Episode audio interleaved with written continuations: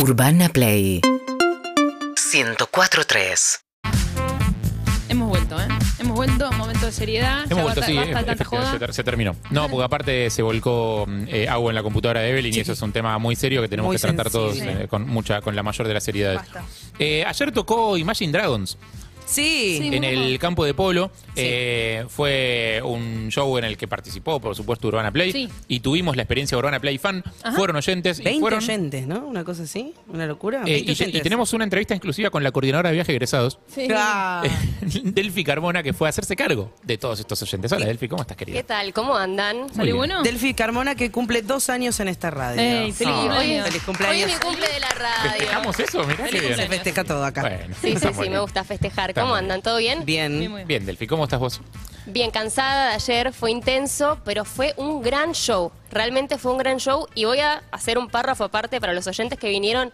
Uno más copado que el otro, algunos ganaron por redes en el concurso de arroba urbana play FM y otros ganaron al aire en Todo Pasa, Punto Caramelo, en Perros. Aluel fue el que ganó acá, dijo que Sí. habló con ustedes, vino con la novia, le dijo amor de mi vida, yo casi Ah. muero. Ah. Así que estuvo muy bueno la experiencia, se armó un lindo grupo, yo estaba en modo que no se corte. Delphi Claro es muy que- sensible al amor. Sí. Muy sensible. Muy sensible. ¿Te gustaría que te digan el amor de mi vida? Es, es fuerte, pero sí, me gustaría. Bien, es como que, viste, después uno se contempla, qué es, la- qué es la Sí, vida, qué es la ¿no? vida, ¿no? Pero me gustó, ¿querés me gustó. pelearte para siempre con un compañero? Sí, Suki, no sé si escuchando esto. Sí. Bien, perfecto. Y eh, el recital estuvo bueno. ¿Te El gustó la recital banda? estuvo increíble, fueron dos horas de hit tras hit. Yo dije, bueno, voy a trabajar, me hago la serie. Me sabía todos los temas, Todos. uno Dan- atrás del otro. Dan Reynolds es un toro, además. Cómo se mueve por el escenario. Sí, Él- y creo que incluso si no sos eh, un fan activo, digo, si no te pusiste a escuchar los discos, para mí conoces todos los temas. sí, sí, sí. Conoces todos los nuevos, los viejos, porque yo dije, bueno, o sea, los clásicos los tengo. Believer, la canción de Eve. O sea, están, la- no sé, On Top of the World. Hay muchos. ¿Sabe Dan y de Reynolds que es la canción tuya esa? Él, Estamos- él lo Puede sabe. pensar que es de él, pero Yo te creo que equivocas. sí, yo creo que debes saber si es el boludo, pero. It's. Time, Radioactive, Sí, eh, pero las de Demons. los nuevos discos, de repente yo decía, no las voy a conocer. Y acá Ah, por lo sí. menos escuchás la programación de la radio, suenan mucho. Él tiene una energía que no paró de correr, saltar. Bandera argentina que le tiraban, bandera argentina que levantaba. Se dice que cantó muchachos, en realidad dijo en dos momentos muchachos, hizo un silencio para que la gente complete. Ah, en sí. mi zona había confusión, ¿viste? Como que yo decía, O "Están sea, vos no sentiste que, haya- que le haya cantado muchachos. él no la cantó, la cantó la gente, pero como que los que estaban ahí en el campo delantero, al costadito conmigo, no sé, gritaban Argentina, Argentina. Yo decía, chicos, creo que están cantando muchachos, yo quiero cantarla. Así que bueno, hubo momentos esquizos. A mí me Claro. gusta lo sencillo de él, porque él está primero con una bermudita, una remera, y después a la mierda, remera, Sí. bermudita. Ah, se suele estar en sí, cuero, él ¿no? Es-. Yo lo y vi en- bueno, Sencillo, en dos el Lola de puntos acá en también. cuero. Claro, en el Lola de acá también se puso en cuero, sí. Em, transpira. Y me, me imagino, o sea, son todos temas muy coreables. Me imagino mucha participación del público cantando temas. mucho, y también versiones como acústicas, muchos principios de él cantando solo, sintiendo las letras, tiene eso, que se nota que es como que deben componer ellos las canciones y hacía como algunas intros, de hecho fue muy interesante antes de la canción Demons, que es una de las más conocidas, hizo como un párrafo aparte diciendo... Che, si te pasa algo, no estás solo, podés hablar, podés decirle a tu mamá, a tu papá, a algún terapista, algún terapista, therapist, algún Sí, terapeuta, sí, sí. Terapeuta, sí. algún amigo, habla, es muy importante, tu vida vale la pena, en serio, tu vida vale la pena, y lo repitió varias veces. Fue un momento muy emotivo que él se lo notaba comprometido con lo que estaba diciendo. Él tuvo un momento donde tuvo que cancelar shows porque estuvo con unos temas en la garganta y eh, creo que su doctor le dijo, escuchame hermano, o sea, o, o cancelás estos shows o no cantás nunca más. Digo, creo que es en ese momento como intérprete debe ser muy jodido tener que nunca había cancelado un show, eh, no sé, debe haberla pasado mal, no sé qué, qué circunstancias vivió él específicamente. No lo sé, sí sé que este show de Argentina se reprogramó, o sea, estaba planeado para otro momento, se tuvo que suspender el año Sí, pasado y se pasó ahora, por eso también la espera era tanta y fue tanta la euforia de los fans que estaban ahí, repleto el campo argentino de polo, realmente muchísima gente. Y estuvo muy, muy, muy bien, la Me verdad. encanta. eh, me sorprendió. Pueden ver toda la cobertura del show en las historias de, de Instagram de la radio, arroba Urbana Play FM. También hay un reel que muestra un poco los oyentes, muestra como los mejores momentos del show en TikTok. Hay una nota en la web, o sea, hay fotos que hicimos. Él eh, Dan Reynolds, el cantante, la verdad, lo dio absolutamente todo y más. Me encanta. Muchas gracias, Delphi. Nada, Eh, si chicos. quieren que Delphi, si les gustó esta review y quieren que Delphi sea feliz, interactúen con el reel de Urbana Sí. Play Sí, FM. Pónganle corazoncito, guárdenlo, pónganle comentario, tírenle fueguito, tírenle Todo cositas. eso. Que todo eso le pone contenta a Delphi, la hace bien. Delphi es una persona todos, muy sensible. todos, sí, Hoy muy vino, se encargó de que todos sepamos que hacía dos años está en la radio. Para ella es muy vamos. importante. Todo el amor que le den es muy importante. Una última cosa. Y para nosotros también es muy importante que ella esté bien. Sí. Ah, sí. Sí. Oh, por favor, una última cosa. Si quieren ganar concursos así, ir a recitales, que te llevemos, te traigamos, sigan a Urbana Play FM en las redes porque se viene Lollapalooza, se vienen muchos ¡Epa! shows, es un año grande. Yo solamente digo que podés tener suerte. Y no ¿Querés ganan una decir que sola va a haber persona, para muchas. Lola Palusa? ¿Qué? ¿Querés decir que va a haber entradas para No puedo dar esa Ah, no información. puedo dar información. No estoy, no estoy capacitada para dar esa información. Hay que suscribirse también. Sí. Eh, necesitamos a nuestra, nuestra propia community manager nos dice, che, aclaren también que sigan a perros. Sí, sí, sí. Sí, sí, sí, Anita, sí, no es tu momento ahora. Ahora estamos hablando con Delphi, ¿ok?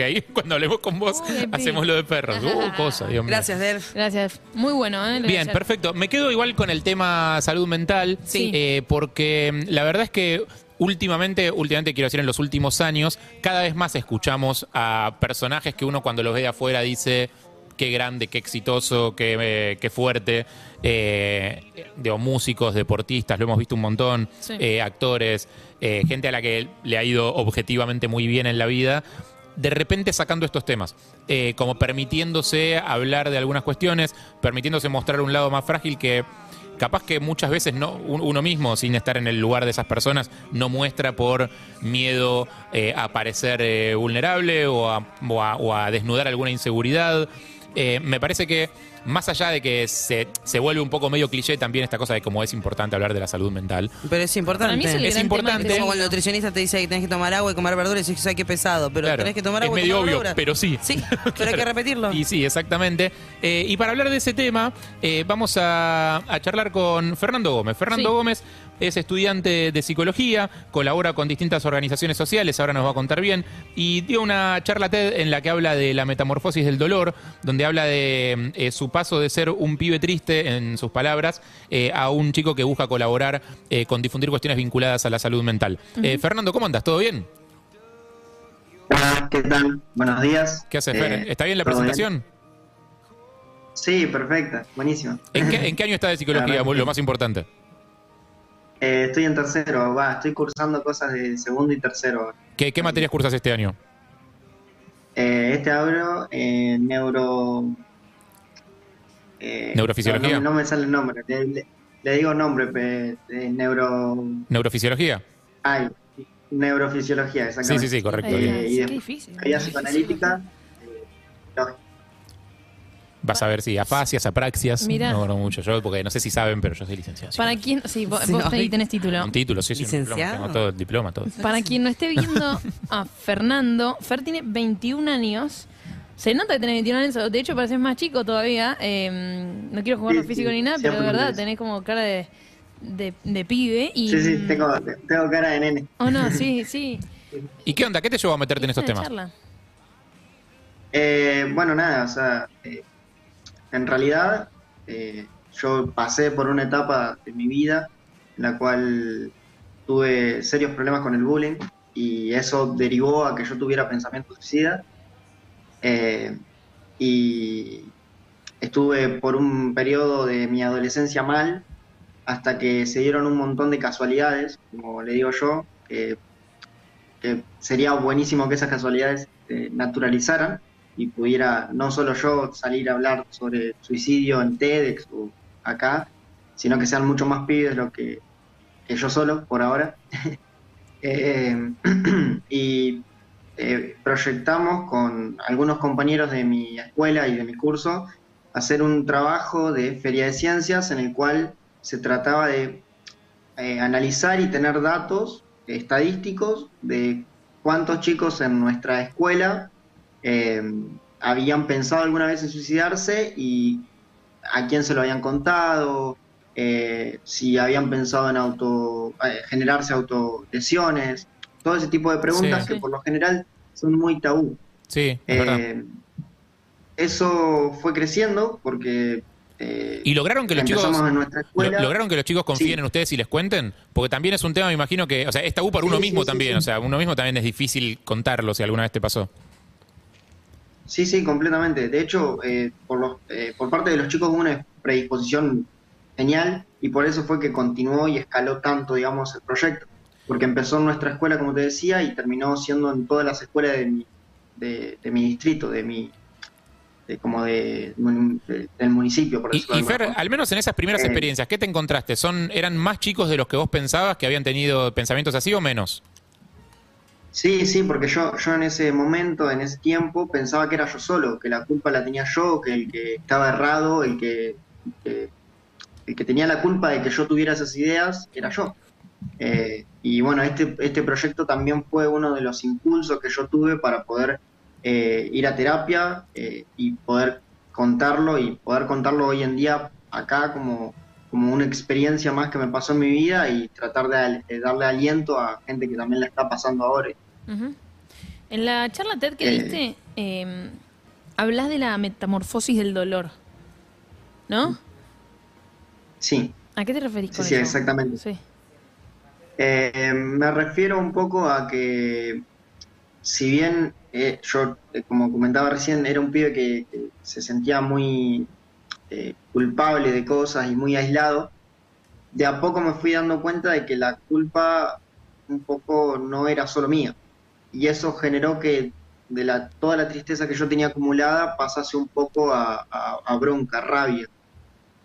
Eh, gracias a esto que te digo, a este proyecto, a nuevos amigos que encontré, a un cambio de escuela que surgió en el medio y otras cosas que eh, me fueron pasando, eh, todo ese odio lo pude concentrar un poco en, lo que me gustaba hacer, en, actividades fuera de la escuela que me gustaba hacer. Eh, y por eso empecé con el tema de rap, empecé con el tema de hacer teatro, eh, ahí fue donde empecé también en, esto de la organización social, que, que trabajé en, su tiempo. y, y si me pongo a verlo yo a pasado, me doy cuenta de que no fue un proceso corto, que me llevó desde los 12 hasta los 17, que fue el momento que yo eh, como que pude re- retomar. eh, Sí, es y toda la como que secundaria. Esa experiencia no, no, no es como que me pasó a mí porque soy un iluminado o porque de casualidad me tocó a mí, sino que fueron, fueron cosas que fueron surgiendo en mi vida que me permitieron ir cambiando un poco mi pensamiento y mis ideas. Eh, obviamente, eh, esto no, no lo quiero decir, no, no es que ahora estoy feliz todo el tiempo y que tengo una sonrisa de oreja a oreja. Tengo momentos tristes y tengo momentos en los cuales estoy bajón, eh, como cualquier persona. Lo que sí ahora trato es enfocarlo, enfocar esa tristeza, enfocar ese dolor que siento en, en algo que pueda aliviarlo y al mismo tiempo pueda ayudar a otros. Claro, es interesante lo que Más decís, porque eso. uno, viste que uno siempre, siempre tiende a organizar el mundo de a dos, viste, el odio y el amor, la Sí. felicidad y la tristeza.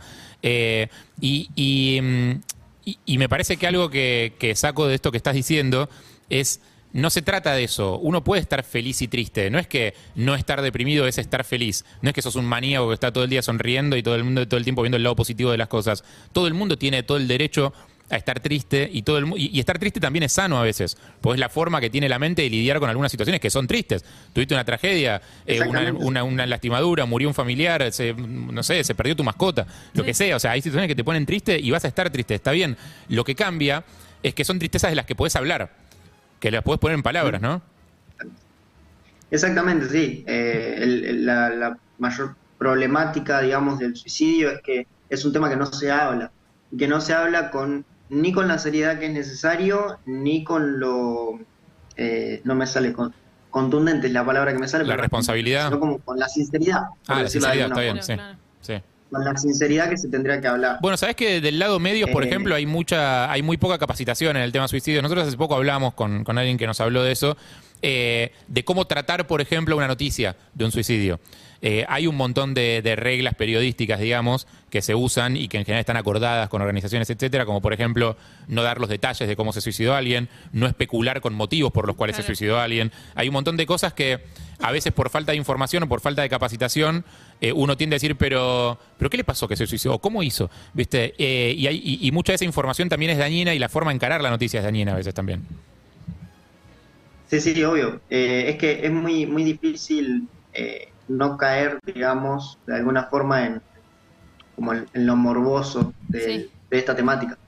Es muy difícil y eso es lo que yo in- estoy como tratando de divulgar de alguna forma, eh, de a poco y con lo que puedo y, y es lo que se, se trata de hacer dentro de esta lucha contra el suicidio es tratar de demostrar que no es hablar sobre un eh, sobre el caso individual de tal persona que hizo tal cosa, sino como hablar más de la problemática como tal que existe. O sea, si yo me pongo a preguntar a- o ahora eh, en una encuesta en una escuela X, eh, un conocido van a tener que tuvo pensamientos, por lo menos tuvo pensamientos suicidas. Claro. O sea que. Eso genera que, evidentemente, eso no nos eh, lo tenemos alrededor, nada más Sí. que no lo queremos ver. Y, pen- y- y a veces la, la línea entre, entre poder procesarlo bien y no hacerlo, y pasar al acto y hacerlo, es mucho más delgada de lo que uno cree. Sí, sí, totalmente, totalmente. Yo creo que hay mucho mito atrás de, de la temática del suicidio y mito que evidentemente hay, hay que hay que erradicar y que, Por ejemplo, ¿qué, ¿cuál sería una... eso ¿qué, sería algo que se cree y que, y que hay que erradicar?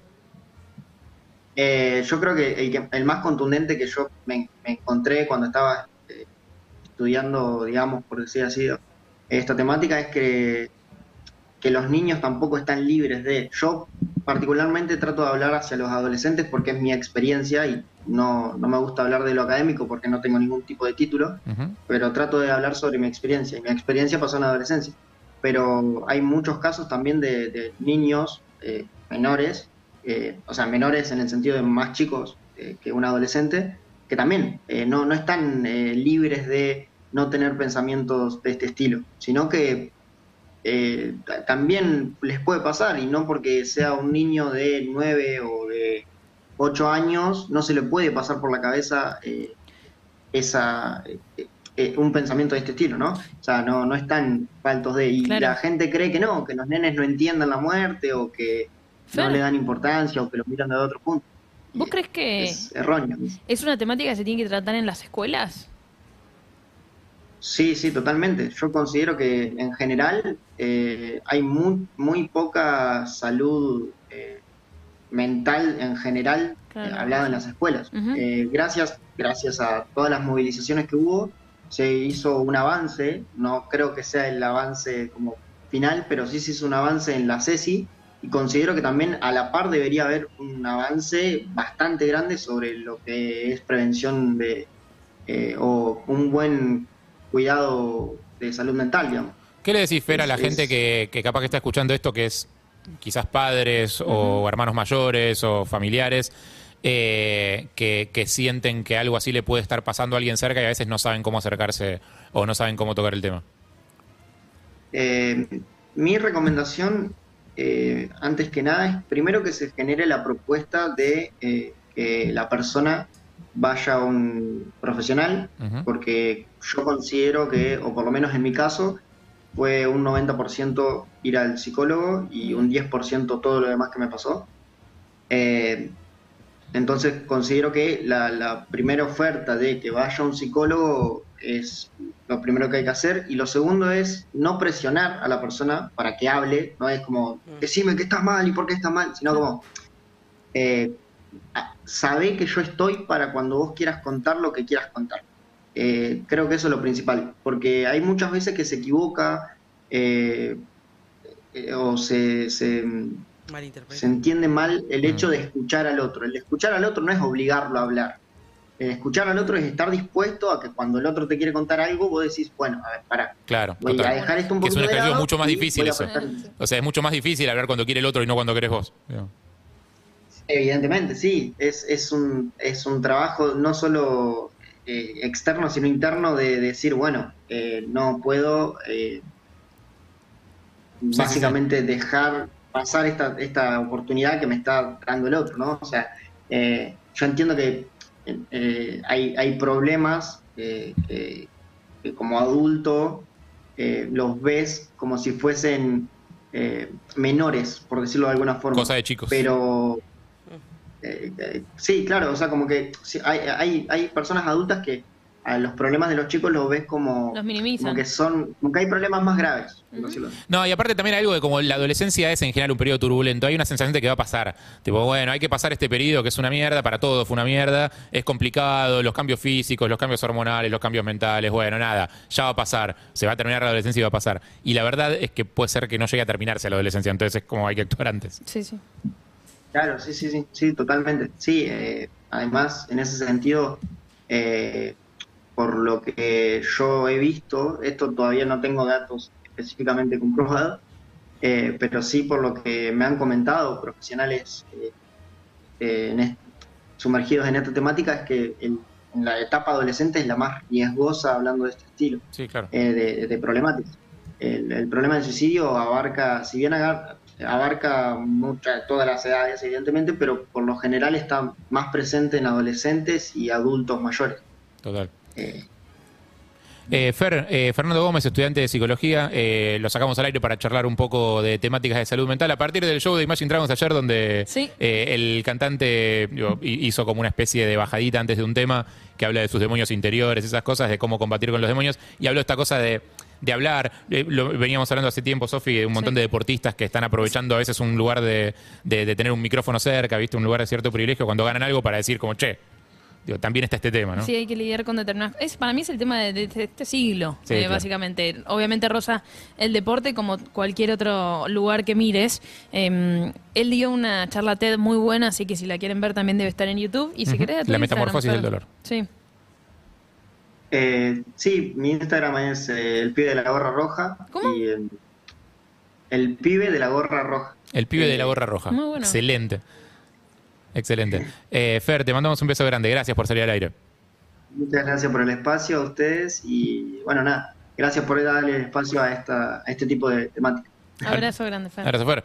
Eh, y nos vamos a ir con Imagine Dragons. Como sucedió ayer. Exactamente. Eh, Demons.